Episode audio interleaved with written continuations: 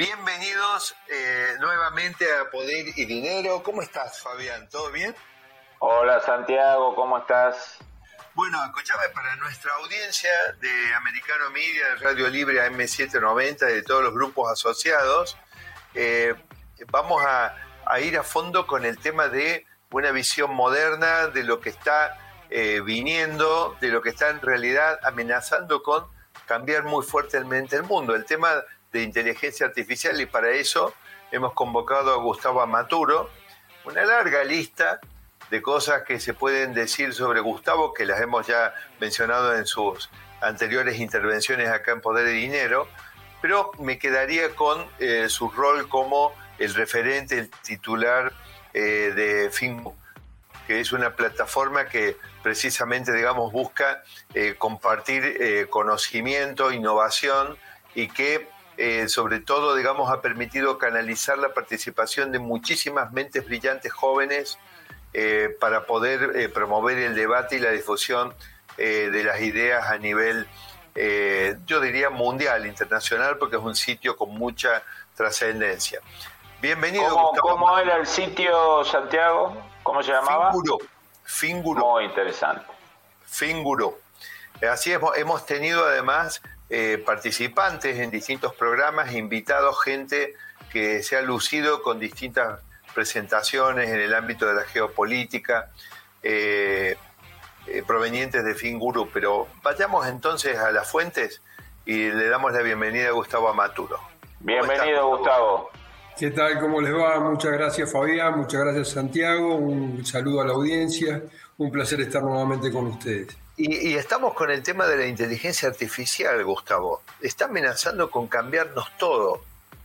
La inteligencia artificial está con nosotros desde hace muchos años. Lo que pasa es que ahora lo que tiene es este, velocidad, aceleración y manejo de datos. ¿no?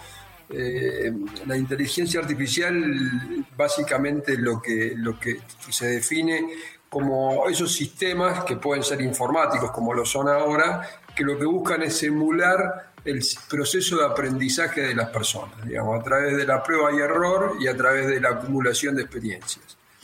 Cuando eso se vuelca a los sistemas, a la velocidad de procesamiento de datos que tenemos estos días y a la base de datos que tenemos, a las nubes y todo ese volumen de información que hay, la realidad que asusta, asusta lo que se puede hacer y realmente asusta el mundo en el que vamos a vivir en muy pocos años. Este, la, realidad que es muy interesante. Básicamente la inteligencia artificial lo que hace es combinar distintas etapas. Una etapa de recolección de datos, eso ya está en las bases de datos, en los buscadores, en las nubes. Interpretar, que es clasificar, indexar y almacenar esos datos, o sea que guardarlos con un formato lógico y aprender a través de la asociación para después poder ejecutar acciones repetitivas, que con la repetición van mejorando la respuesta. O sea que básicamente es lo mismo que hacemos nosotros cuando, cuando aprendemos, que guardamos lo que aprendemos, lo experimentamos, si vemos que no funciona, buscamos mejorarlo. Bueno, pero esto se hace en un sistema informático y a la velocidad de la luz, porque es a la velocidad que, evolucionan los sistemas. Entonces, este, la realidad que el, desafío que tiene la humanidad para poder convivir con toda esta información y con todas estas nuevas maneras de, procesar este, es interesante. Bueno, uno de los problemas que estaba, porque obviamente la, tecnología y en realidad la humanidad, todo el desarrollo no ocurre de manera muchas veces pareja, a veces digamos, hay algunos estadios donde las cosas se desacomodan durante un tiempo. Y uno de los temas es que me parece que la humanidad estuvo sometida durante los últimos 30 o 40 años a eh, una explosión en la cantidad de datos disponibles eh, para el análisis y que eh, ha provocado, incluso hay, hay, libros que desarrollan el tema y filósofos que trabajan en esa línea de que en realidad tenemos muchísimos más datos disponibles de los que podemos llegar a analizar.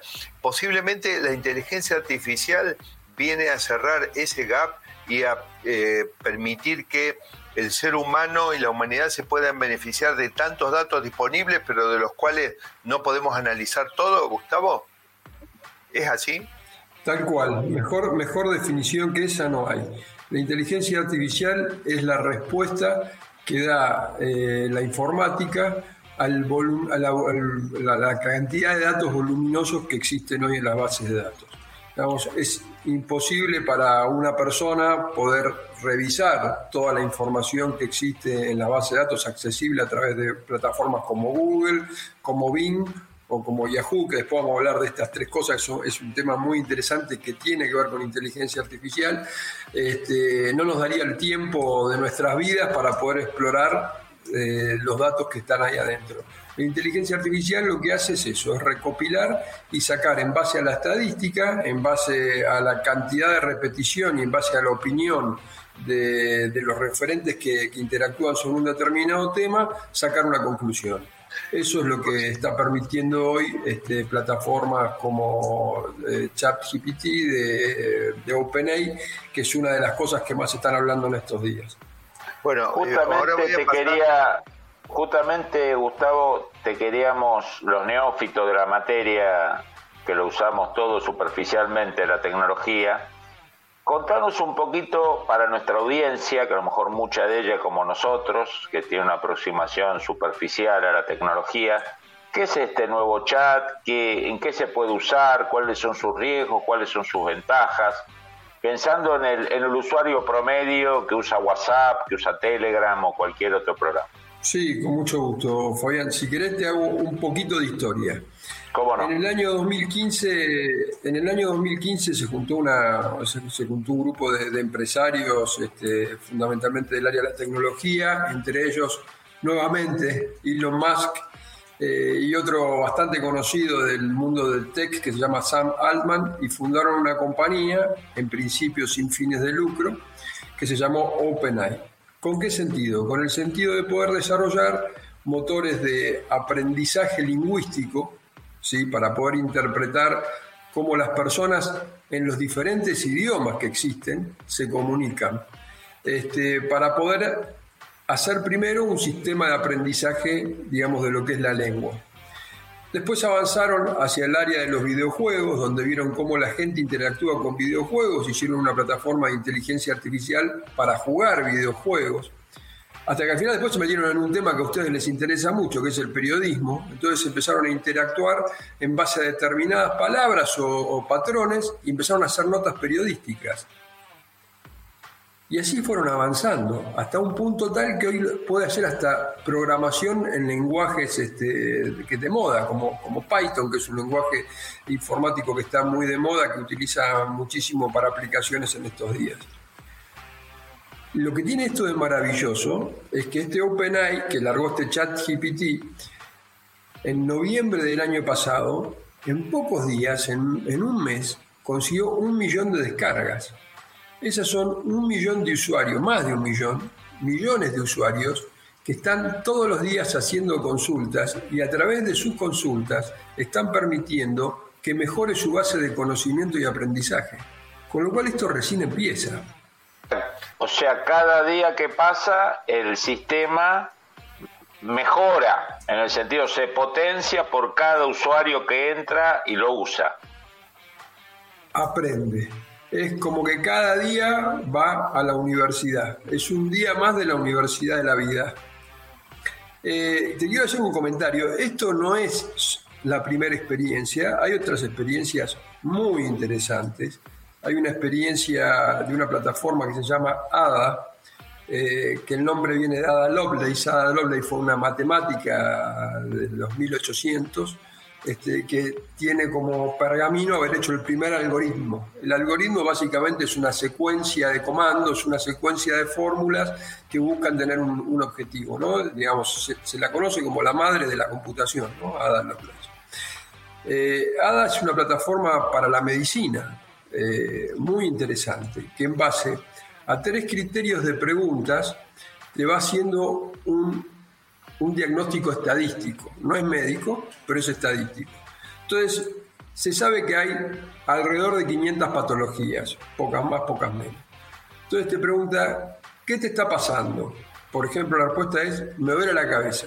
Ya cuando vos que te duele la cabeza, las patologías se reducen a, una decena. ¿Sí? Entonces te dice, ¿desde cuándo te pasa? Dos días. ¿Y cómo va evolucionando con el transcurso del tiempo el síntoma? Entonces, esos tres parámetros, ¿qué te pasa? ¿Desde cuándo te pasa? ¿Y cómo evoluciona el, síntoma con el transcurso del tiempo? Va, va refinando el criterio de búsqueda. Entonces te dice, ¿qué adelante o atrás? ¿En la izquierda o en la derecha? Entonces, termina dándote una conclusión que te dice, el tanto por ciento de las personas que contestaron las preguntas como vos contestaste, tenían sinusitis, por ejemplo. Y te explica qué es la sinusitis, cómo se trata, digamos, no es una consulta médica, ¿sí? pero sí es una base de conocimiento para inteligencia artificial. Hagamos, hagamos una cosa, Gustavo, hagamos una cosa, vayamos ahora eh, a una pausa y volvemos enseguida con más Poder y Dinero y con Gustavo Amaturo y Fabián Calle. Bienvenidos a este nuevo bloque de Poder y Dinero. Estamos junto a Fabián Calle y tuvimos que interrumpir por la pausa a Gustavo Amaturo cuando venía embalado con una eh, presentación muy interesante. Gustavo, te escuchamos.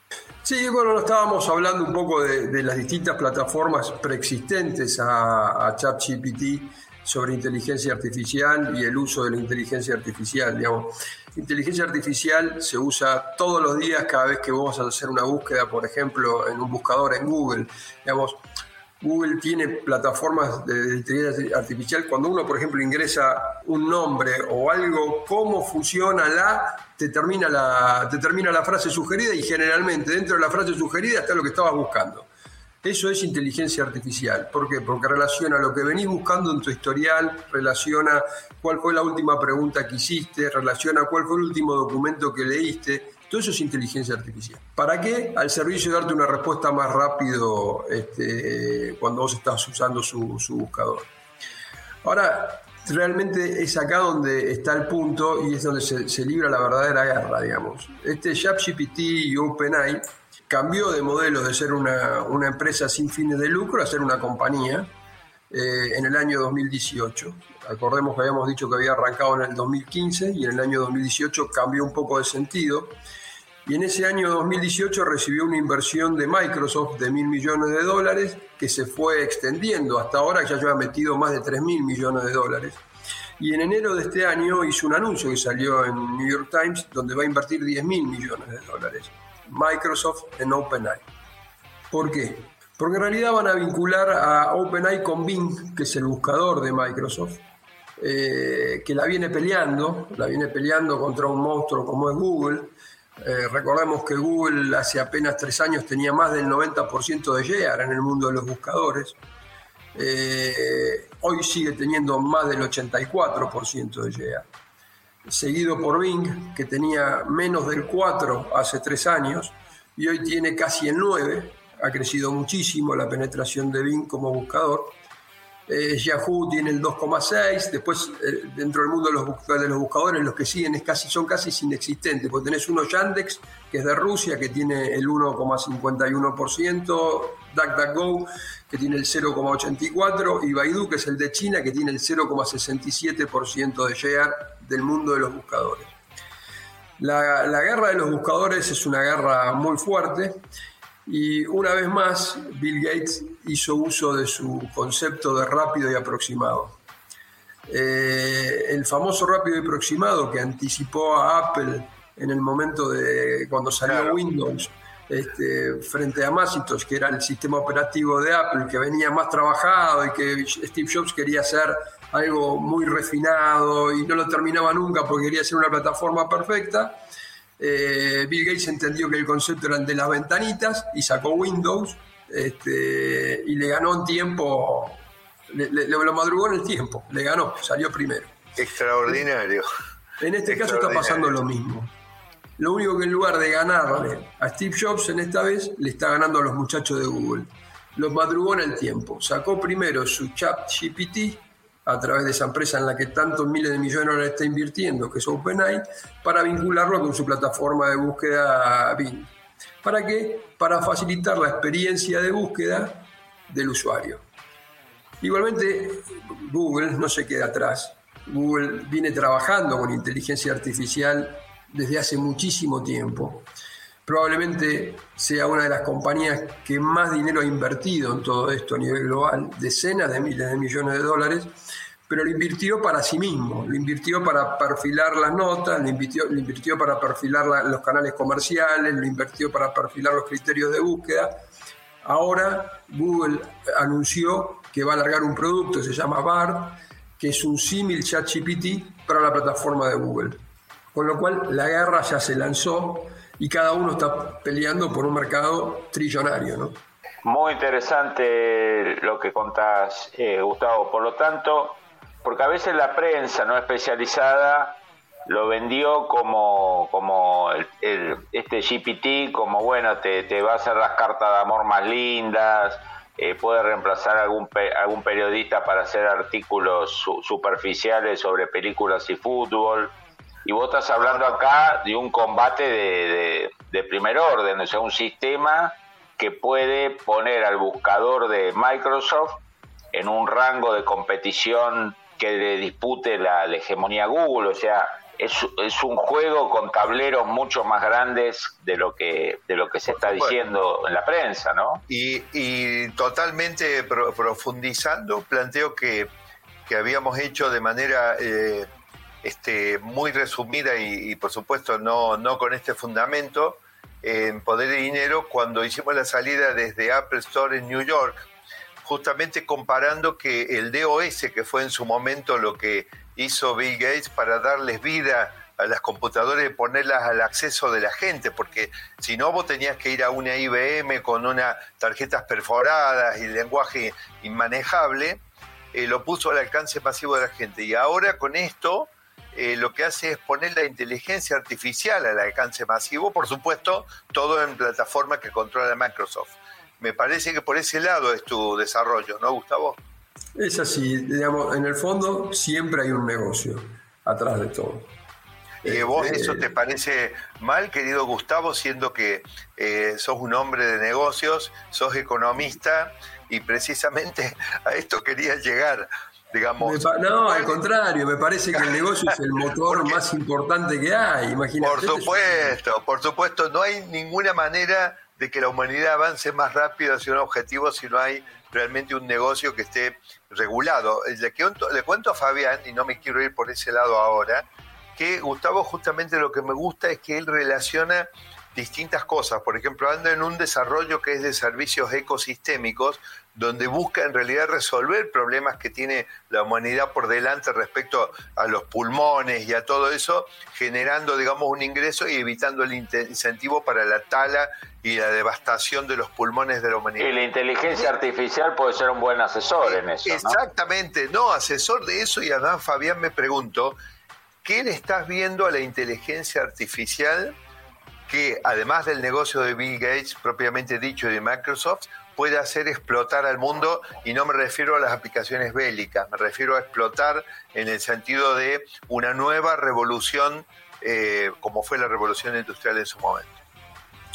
Mira, la realidad es que la inteligencia artificial nos va, nos va a poner en evidencia qué es lo que la gente piensa. Porque en definitiva la inteligencia artificial es producto de lo que se carga de los datos. Pensá que en realidad los sistemas, digamos, pueden procesar datos, pero todavía la carga de datos no es autónoma. La carga de datos viene de un data entry o viene de un dispositivo que toma una medición, pero en definitiva siempre hay alguien que es el responsable en la carga de datos. Entonces, en definitiva, la inteligencia artificial lo que va a hacer es un espejo.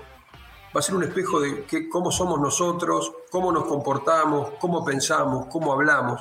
Entonces la inteligencia artificial nos va, a, nos va a poner frente a nosotros mismos. Ese es el verdadero desafío que tenemos nosotros para poder aprovechar la inteligencia artificial y ver, qué aspectos que, esos, que nosotros observamos nuestros en esas plataformas nos resultan simpáticos y cuáles nos resultan antipáticos y ver de qué manera podemos mejorar. Ese es el gran, eh, el gran desafío de cómo se puede utilizar la inteligencia artificial. Gustavo, nos queda muy poco tiempo, pero no quiero dejar de hacer esta pregunta, dado que nuestro programa se llama también Poder, además de dinero. que es eh, fuertes versiones o comentarios de que este GPT, eh, que viene de Bill Gates, la industria tecnológica, tiene un bias político. O sea, como que estaría, entre comillas, con alguna propensión a apoyar la agenda liberal en los Estados Unidos y en el mundo. Sabemos que las tecnológicas tuvieron un rol muy importante en, el ataque a Trump y en la llegada de Biden al poder. Algunos piensan que por tecnología, por negocio, por ideología, que quedará para otros 20 programas para analizarlo. Nos queda muy poco tiempo, pero me gustaría vos como especialista, ¿eso es así o es una versión infundada? Eh, eh, en realidad es, este, son pocas personas las que definen la lógica de, los algoritmos. Digamos. El algoritmo no se define solo, eh, es, discrecional la definición de cuál es el algoritmo. Entonces el algoritmo va a ser el que te va a posicionar a vos algo que aparezca primero o más tarde. El algoritmo te, lo va, te va a posicionar a vos cuál va a ser la respuesta recomendable o cuál no. Entonces, en el momento de la definición del algoritmo, que eso lo hacen las personas, no lo hace el sistema, eh, se puede entrar en un mundo de discrecionalidad y puede ser manipulable totalmente. Como ha hecho Twitter antes de Elon Musk, ¿no? Está claro. Como ha hecho Twitter antes de Elon Musk y como hacen este, la mayoría de las plataformas. Eh, entender que las plataformas son entidades diferentes a los accionistas o a los directorios es, este, es infantil. La realidad es que las plataformas tienen eh, intención. lástima que nos quedamos sin tiempo, un tema apasionante, pero que nos va a obligar a futuras entrevistas porque este tema de ninguna manera se agota ahora, al contrario, está en pleno desarrollo. Te agradecemos mucho la participación. Si te parece, Fabián, eh, vamos a la pausa y seguimos. Vamos a la pausa. Muchas gracias, Gustavo, por tu análisis. Saludos a toda la audiencia. ¿eh? Un abrazo grande. Bienvenidos a esta nueva edición de Poder y Dinero aquí en Americano Media, M790, Radio Libre Miami. ¿Cómo estás, Santiago? Muy bien, Sergio. Muy, contento de, hacer este programa. Eh, tuvimos una, una, en la previa una, una muy buena eh, entrevista, un desarrollo de Gustavo Amaturo sobre el tema de inteligencia artificial eh, y tengo muchas ganas de seguir eh, a ese nivel los temas artificiales. ¿Cómo te sentís vos? Muy bien, vos sabés que durante muchos años, cuando yo estaba en la escuela secundaria, en el siglo pasado literalmente, teníamos un compañero... Hace muchos años. Hace muchísimos años, pero todavía me acuerdo, teníamos un compañero que insistía que efectivamente existían los objetos voladores no identificados, los UFO, los ovnis. Y eh, como consecuencia de eso, sufrió todo tipo realmente de abusos. Eh, eh, fue una situación de un bullying que duró creo que cuatro o cinco años por lo menos, ¿no? Bueno, aparentemente tenía razón, tengo que hacer un mea culpa ex post después de tantas décadas, porque, bueno, hemos visto aparecer últimamente en los medios eh, información relevante en ese sentido, pero claro, esto se mezcla con el asunto eh, de los globos supuestamente chinos, se mezcla con eh, otra información donde vemos que, bueno, son derribados incluso algunos de estos objetos, no sabemos bien todavía por qué, si son o no una amenaza. Para todo esto vamos a recurrir a nuestro especialista en asuntos aerocomerciales, Franco Rinaldi. Franco, ¿cómo estás? Un placer tenerte otra vez con nosotros aquí en Poder y Dinero. Un gusto enorme. ¿Qué tal, Santiago? Sergio, el placer es mío. Gracias a ustedes por invitarme nuevamente. ¿De qué se trata esto, Franco? ¿Hay una amenaza real? Empecemos por el asunto de los globos. ¿Son globos de inteligencia? ¿Son un riesgo? ¿Es información eh, eh, estratégica la que recogen? Bueno, creo que hay que dividir en dos partes. Tenemos lo primero, que es el derribo del globo sucedido hace, creo que es la fecha correcta, es el primero de febrero, en el cual un globo que fue, no sabemos muy bien porque el Pentágono y, la jefatura de prensa de la Casa Blanca se han encargado de ser un poco ambiguos respecto de qué día exacto fue avistado y fue detectado el globo sobre el espacio aéreo norteamericano digamos que el, tema salió públicamente, aparentemente el miércoles previo al día que después finalmente fue derribado, que fue derribado un día sábado. Con lo cual eh, ahí tenemos un problema que es que ese globo, que está confirmado, es un globo chino, reclamado por China, China se quejó, en la Cancillería china o el Ministerio de Relaciones Exteriores chino se quejó del derribo del, del avión por parte de las fuerzas norteamericanas, diciendo además que era una acción que habían este, sobreactuado, digamos, que habían sobrereaccionado, ¿no? Dijeron overreacting, que habían eh, sobrereaccionado sobre, sobre ese globo. El globo, supuestamente para los Estados Unidos, es un globo que estaba dedicado, tenía potencialidad de detectar comunicaciones adentro de los Estados Unidos, lo cual es muy, muy, muy grave y muy serio, y hablaría aparte de una tecnología muy avanzada. También el gobierno chino fue contradictorio en este tema porque el gobierno chino dijo, bueno, el, primer comunicado oficial fue un comunicado diciendo, la verdad que pedimos, nos arrepentimos y lamentamos que el, que el globo, que por otro lado habían declarado que no se podía manejar, que era un globo que más o menos estaba a la deriva, este, haya unintentional, decían, ¿no? Unintentional, que se había metido unintentional en el espacio aéreo norteamericano. Con lo cual, si, si, el, si el globo entró sin intención en el espacio aéreo norteamericano, en lo que eh, Blinken dijo que es una violación a la soberanía de los Estados Unidos, uno dice, si, fue sin intención, no hay por qué pedir disculpas, ¿no? Pero bueno, efectivamente, la diplomacia china creo que cometió ese error y se disculpó por haber, por haber metido sin intención en el espacio aéreo norteamericano y además fue bastante impresionante porque, digamos, voló sobre los hilos donde están los hilos nucleares de los Estados Unidos. Digamos, claramente ese globo estaba haciendo algún tipo de espionaje, no solo sobre, sobre lugares nucleares, sino que estaba haciendo, tenía una intención manifiesta de ingresar en el espacio de los Estados Unidos, Dios sabe con qué tecnología nuclear. Y Santiago Sergio, aprovecho para contarles una cosa. No, no recuerdo si, si alguna vez lo contamos, pero como dice una conductora de la República Argentina, el público se renueva. Y ustedes saben que en el 2011 yo fui por primera vez a la Boeing, ahí en Seattle, en Everett. Digamos, es en Everett, ¿no? Propiamente donde está la fábrica, no en Seattle, pero es ahí en el estado de Washington, al noroeste de los Estados Unidos. Entonces el primer día de, trabajo me ofrecen si quería hacer como un paseíto eh, en aquel entonces sobre donde se estaba terminando de desarrollar el, el Boeing 787, el Dreamliner. Le digo que sí, sí, claro, vamos a hacerlo. Entonces cuando entro al, cuando estamos por entrar pasamos por un por una caseta con donde te hacen el, registro de detección de metal y tal, tal, y había unos lockers. Yo me hicieron los lockers tenés que dejar todo, inclusive hasta yo tenía una gorra, hasta la gorra me hicieron dejar. Bueno, listo. Entonces le digo, che, una de las personas con las que yo estaba, que ya estábamos trabajando, haciendo algunas cosas conjuntas, eh, le, digo, qué celosos que están de del tema de espías o espionaje, sí, no, me dice, es el principal problema que tenemos acá. Y yo le pregunté, le digo, ¿y, quiénes son los, los, principales potenciales espías que ustedes tienen acá en la Boeing? Me dijo los chinos. 2011. 2011.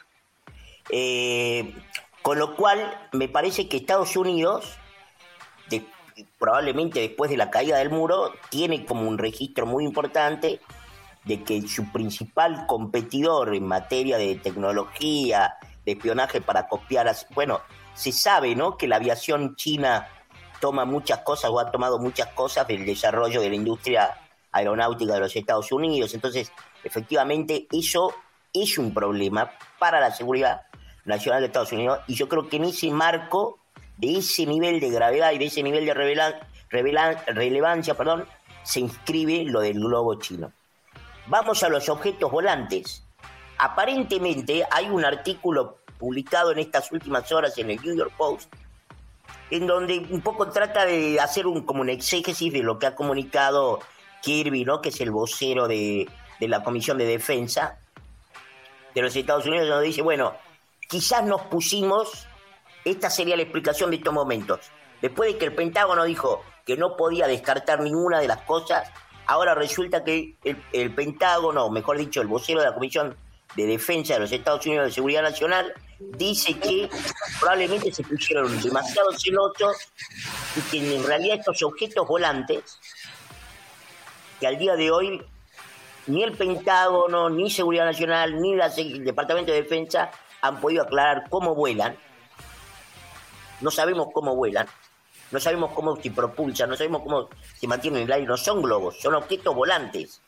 Hay cilíndricos y el, y el último aparentemente es este octogonal, según el que se derribó el último en el lago Hurón, ahí en Canadá. Entonces, lo que, lo que ahora aparentemente justifica el gobierno de los Estados Unidos es que dice, después de lo del globo chino, nos pusimos muy celosos y en realidad hay cientos de estas de estos elementos volantes sobre el espacio de los Estados Unidos que muchas veces son incluso propios nuestros y que ahora los estamos este los, nos pusimos un poco mal y entonces tratamos de derribar todo.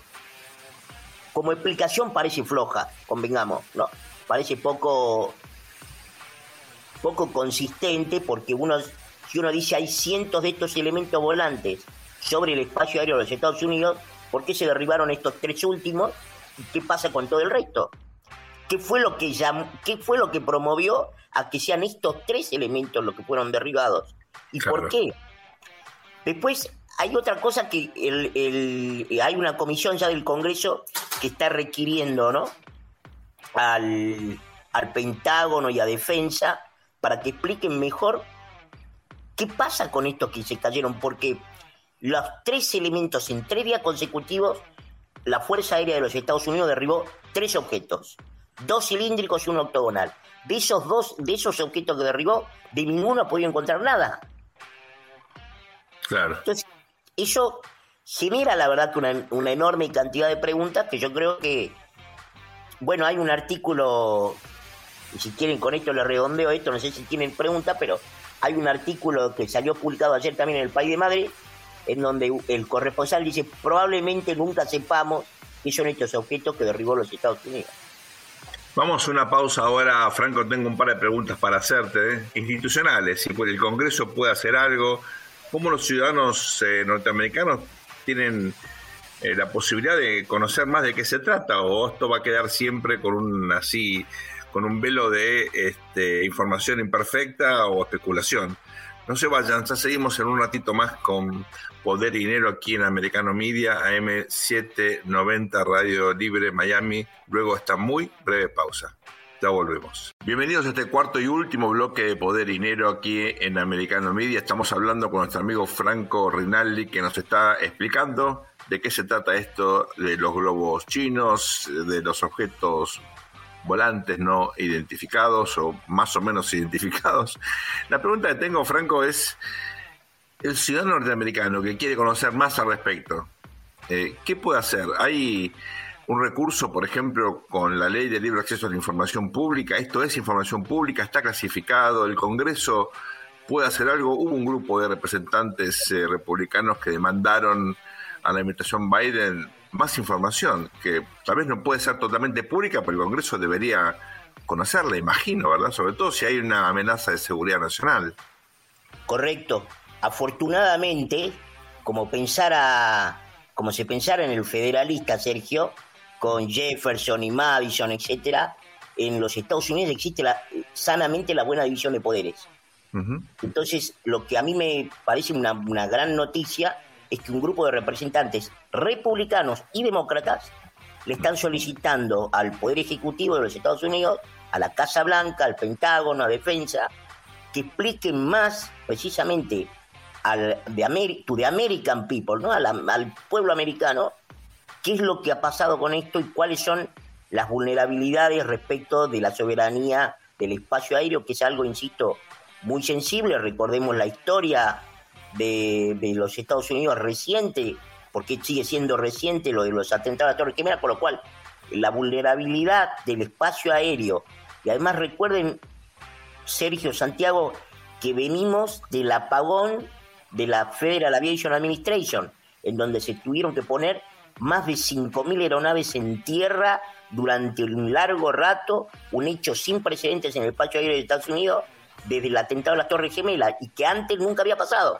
Claro. después no volvió a pasar nunca más. Entonces, hasta ahora. Con lo cual, me parece que hay cierto nivel de inquietud, y es un tema a tener en cuenta, porque efectivamente lo que ha pasado con el globo chino, que ha sido muy polémico, yo creo que la administración Biden ha, ha tenido muchas dudas y la explicación de que el globo no fue derribado después de que cruzó todo el espacio aéreo de punta a punta de los Estados Unidos, sobre pretexto de que tenían miedo de que alguno de los de las cosas que del globo pudieran generar algún daño en tierra, realmente parece poco, como explicación también parece poco sólida y me parece que a, varios representantes ha dejado poco satisfechos. Escúchame, Franco, pero yo, digamos, con respecto a, todo este tema, ¿no? Yo, sabés que me, me, toca ser escéptico, Franco, porque vos sabés que a mí, me produce un poco de risa esto. Yo creo que vos sos muy profesional, digamos, pero me, da la impresión que a vos también te debe costar. Es decir, vos también debes haber leído Julio Verde, La Vuelta al Mundo en Globo. a, mí no me pueden convencer. Semana sin globo y La Vuelta al Mundo en 80 días, los dos. Grande Yo lo leí varias veces. Miren, la verdad, eh, le, digo, le, cuento a la audiencia acá que con Franco, con Sergio, no, no, no puedo aceptar, es demasiado ridículo. Es decir, este, vos viste, por ejemplo, había una, una, de, una novela de Frederick Forsyth que se llamaba El Cuarto Protocolo, donde mostraba que la Unión Soviética en los años 70 con un satélite veía, digamos, si la cosecha de trigo, las espigas estaban gordas o estaban flacas ¿Cómo me van a convencer a mí que te van a tirar un objeto que se lo lleva el viento y con eso van a amenazar la seguridad nacional de los Estados Unidos? Salvo que lleve plutonio o algún contaminante, no sé, algo bacteriológico, que no, no sé si no, no hay ninguna evidencia de esto hasta ahora. Y a mí me da la impresión de que nos están tomando el pelo que esto es justamente un globo, un globo para ocultar otras cosas. Por ejemplo, hay algunos que hablan de un descarrilamiento del peor accidente ambiental en la historia de los Estados Unidos. Ahora, por ejemplo, fíjate las ridiculeces. China en el continente. En el estado de Ohio, ¿no?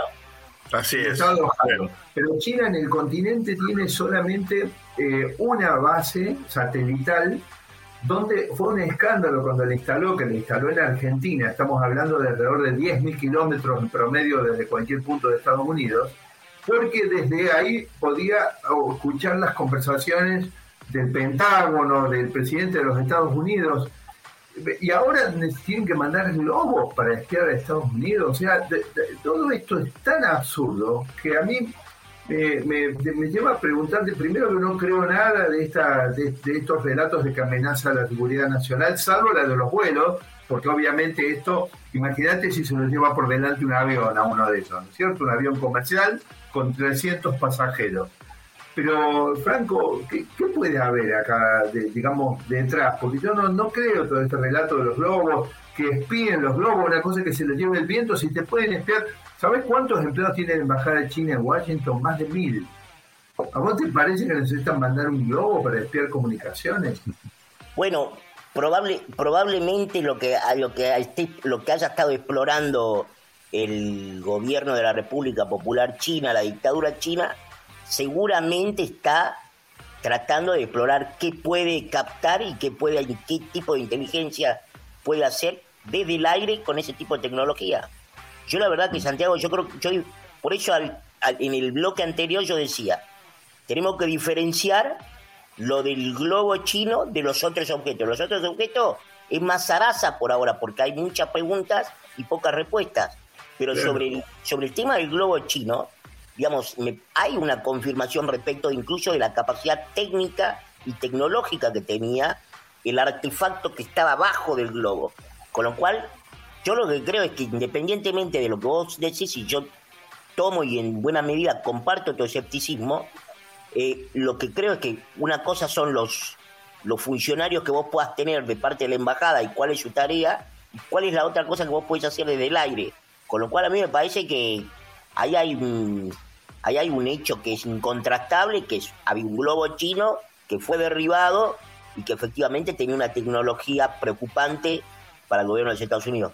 Que eso además puede ocupar un lugar en la agenda para poder eh, disminuirlo, bajarle el volumen a otros problemas que pueda tener la administración del presidente Biden, bueno, eso puede ser. Pero eso, tomame también que no deja de ser de alguna manera una visión un tanto también conspiranoica como, como la que sería la de los globos chinos, digamos. Si ah, miramos del otro lado, sí. Pero, Franco, tengo una pregunta tal vez un poco básica, pero ¿no hay un sistema de radares que identifique esta clase de objetos? ¿Hace falta verlos eh, contacto visual para eh, detectarlos? Me refiero tanto a los globos como eventualmente a estos objetos voladores, ¿no? ¿Cómo puede ser que un país como Estados Unidos no tenga un sistema de detección de esta clase de artefactos, no? Bueno, es una gran, un gran tema. Precisamente lo que cuenta, por decirte un ejemplo, uno de los artículos que toma las declaraciones del vocero del, del Consejo de Seguridad Nacional eh, de Defensa es que dice, bueno, después de lo del globo chino, afinamos la búsqueda.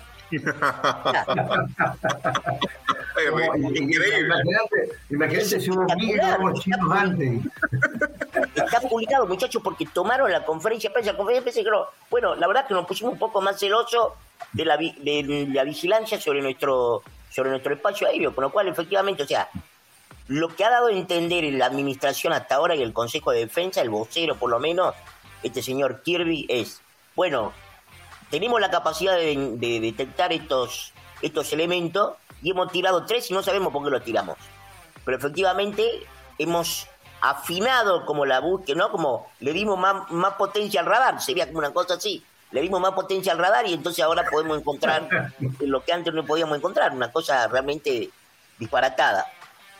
Uno puede escuchar esto en un país bananero, lo puede escuchar en América Latina, en África. Escucharlo de un vocero en los Estados Unidos, a mí en lo personal me preocupa muchísimo. ¿eh?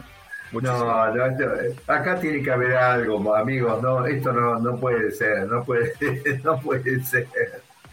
Creo que nos, tenemos que comer una barbacoa, Franco, con Sergio, los tres, y hablar de este tema. Señor, sí, señor. Por, por lo menos una por lo menos una hecha por Santiago, que es un gran, gran, gran asador. Estoy esperándolo, estoy esperándolo. sin tiempo. Eh, muchísimas gracias, Franco, por acompañarnos y por sacarnos todas estas dudas. Un placer tenerte una vez más con nosotros. Hasta muy pronto. Muchas gracias. Pronto, a sus órdenes. Esto ha sido todo por hoy. Gracias por acompañarnos. No se vayan, sigan en esta señal Americano Media AM790 Radio Libre Miami. Hasta muy pronto.